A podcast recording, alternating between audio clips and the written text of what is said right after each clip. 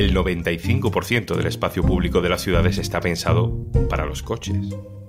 La bicicleta, hasta para quien no la usa, se ha convertido en símbolo político para un nuevo modelo urbano. Hoy, en un tema al día, paseamos en bici por ciudades españolas. Un tema al día con Juan Luis Sánchez, el podcast de diario.es. Una cosa antes de empezar.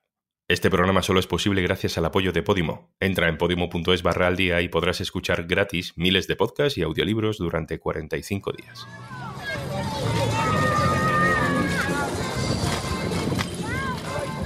Hace unos días se hizo viral un vídeo.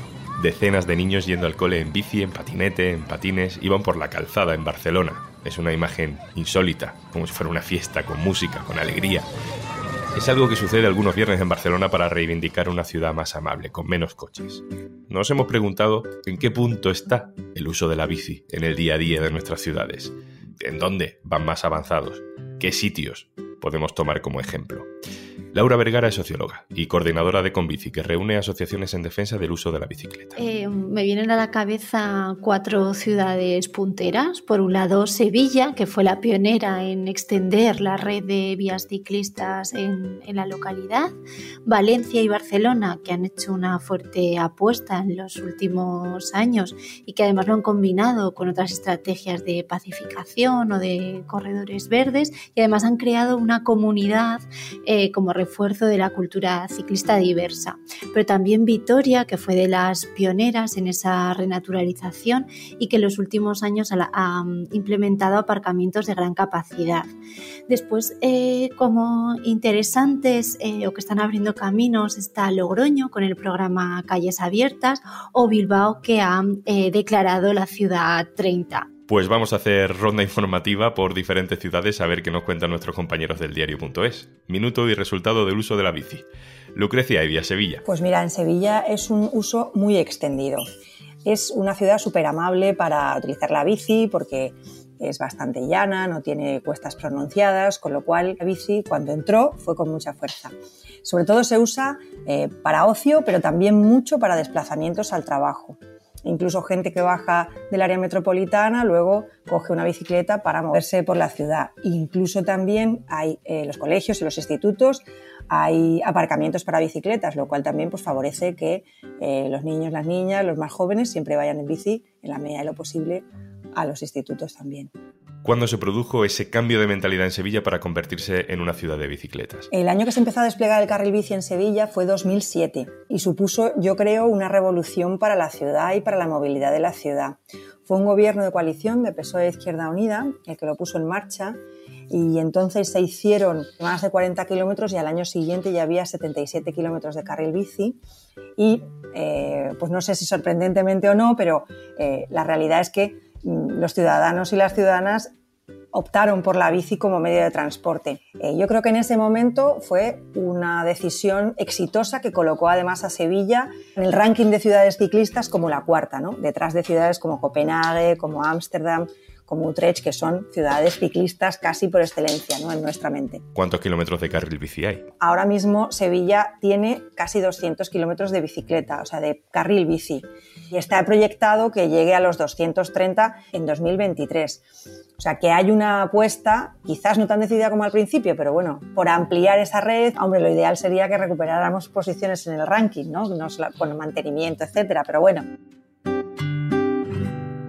Gracias, Lucre. De Sevilla nos vamos a Barcelona. Pau Rodríguez, ¿cómo está allí la cosa? Pues en Barcelona el uso de la bici se está extendiendo, evidentemente, como en muchas otras ciudades.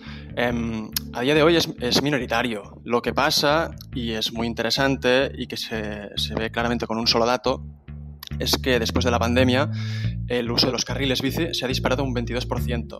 Es decir, que mientras el transporte público va a la baja y el coche apenas ha llegado a, los usos que tenía antes de la pandemia, el, de las bicis se ha disparado. Es sin duda el medio de transporte que más adeptos gana en, Barcelona. No sé si Barcelona es una ciudad muy cómoda para la bicicleta. Yo diría que a día de hoy eh, Barcelona es una ciudad que ya tiene una infraestructura ciclista que permite a la mayoría de la gente que quiere usar la bici poder desplazarse. Eh, cómodamente por la ciudad. Durante los últimos 10 años ha crecido mucho la red de carriles y lo que se ha hecho más recientemente, apostar más por la calidad que por la cantidad, digamos, ¿no?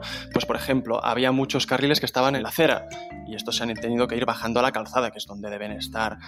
Y una cosa muy, muy importante que el que no usa la bici a veces no lo piensa, que es las conexiones en, en nudos viarios muy complejos, en plazas, en rotondas, donde hay muchos coches, lo que esto echa para atrás a los ciclistas ¿no? que usen el carril bici, pues conectar estos nudos viarios es muy importante para que la gente pues, tenga las menores complicaciones posibles a la hora de utilizarlo y por lo tanto para fomentar su uso. Y esto es lo que se está haciendo últimamente también en, en Barcelona.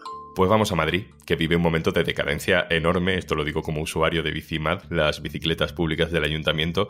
La experta Laura Vergara está de acuerdo. Y sin duda a, a la cola en infraestructuras, pero también en uso de la bicicleta estaría Madrid, que tuvo un fuerte crecimiento en el uso de Bicimaz, el servicio de bicicleta pública, pero que eh, está cayendo en picado, ¿no? Pues por la aplicación de, la ordenanza y distintos eh, problemas de mantenimiento. Vamos a darle más contexto a esto con mi compañera Laura Galau. ¿Qué está pasando con la bici en Madrid? Pues el uso de la bicicleta en Madrid es residual. Madrid es una ciudad que no tiene una infraestructura adaptada a este vehículo.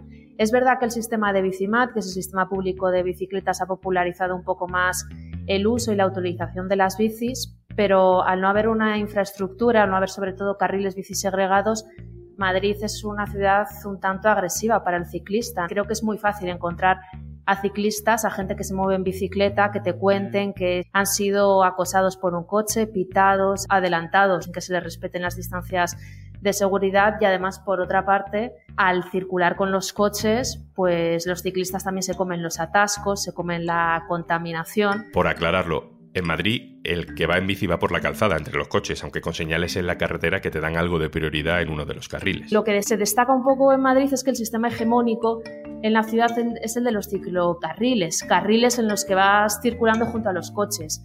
En teoría son carriles en los que se circula a 30 kilómetros por hora, tiene una pintura de una bicicleta, pero realmente los compartes con los coches. Y si hay más de tres carriles, suelen ir los ciclistas en lo que se conoce como modo sándwich, porque por un lado tienes en el carril de la derecha eh, que está reservado para el bus, para las motos, para los taxis, gente que va a mucha más velocidad que tú y por el otro lado, por la izquierda, están los coches, gente que también va a mucha más velocidad que tú. Entonces, un poco las reivindicaciones que plantean los ciclistas es que este sistema no hace mm, atractivo a los potenciales usuarios el uso de la bici, porque al final se someten a la agresividad de la conducción diaria. Otra diferencia importante en Madrid respecto a otras ciudades es que las bicicletas públicas de alquiler son eléctricas. Encima del sistema público de bicicletas, sistema muy cómodo porque es eléctrico, se ha incrementado el número de, de gente que utiliza las bicis. Es un sistema muy sencillo de utilizar. Eh, se implementó en 2014 durante el gobierno municipal de Ana Botella, durante un gobierno del PP. Y es verdad que es un sistema que ha pasado por distintas etapas. Hay etapas en las que ha funcionado muy bien y ahora mismo parece que el sistema está en horas bajas. Se puede recorrer varias estaciones sin encontrar una bici pues eh, que se pueda utilizar al final por problemas de falta de mantenimiento por problemas con los anclajes creo que esto también refleja un poco cuál es la política que se tiene desde el consistorio municipal hacia la bici Terminada la ronda por estos tres puntos, la bicicleta sigue siendo un transporte de minorías que no todo el mundo quiere usar o no todo el mundo puede usar, pero la bici es algo más que un cacharro útil para ir al trabajo o, o a estudiar. Es el símbolo de un modelo de ciudad y eso moviliza y genera conciencia política incluso en gente que no la usa. En general, los cambios en las ciudades generan resistencias, pero también generan apoyos. Lo que sí se ha demostrado es que eh, la infraestructura es, es, una buena estrategia que crea una respuesta social muy fuerte y además la relación entre eh, el capital invertido para el desarrollo de esa infraestructura y los beneficios que genera en calidad del aire, seguridad vial, eh, movilidad activa, son positivos no solo para las personas que las utilizan, sino para la población en general. Y antes de marcharnos... ¿Sabías que Podimo es la única aplicación que comparte sus ganancias por suscripción con todos los creadores de podcast? Si te haces premium, cada vez que le das al play, estás apoyando a tus podcasters favoritos. Y gracias a ese apoyo podrán seguir produciendo el contenido que te gusta. Entra en podimo.es barra al día y consigue 45 días de prueba gratuita para escuchar este y otros 3.000 podcasts y audiolibros exclusivos de Podimo. Esto es Un Tema al Día, el podcast del diario.es. Puedes suscribirte también a nuestro boletín, con la producción de Carmen Ibáñez y Zascun Pérez y el montaje de Pedro Godoy. Un saludo de Juan Luis Sánchez. Mañana, otro tema.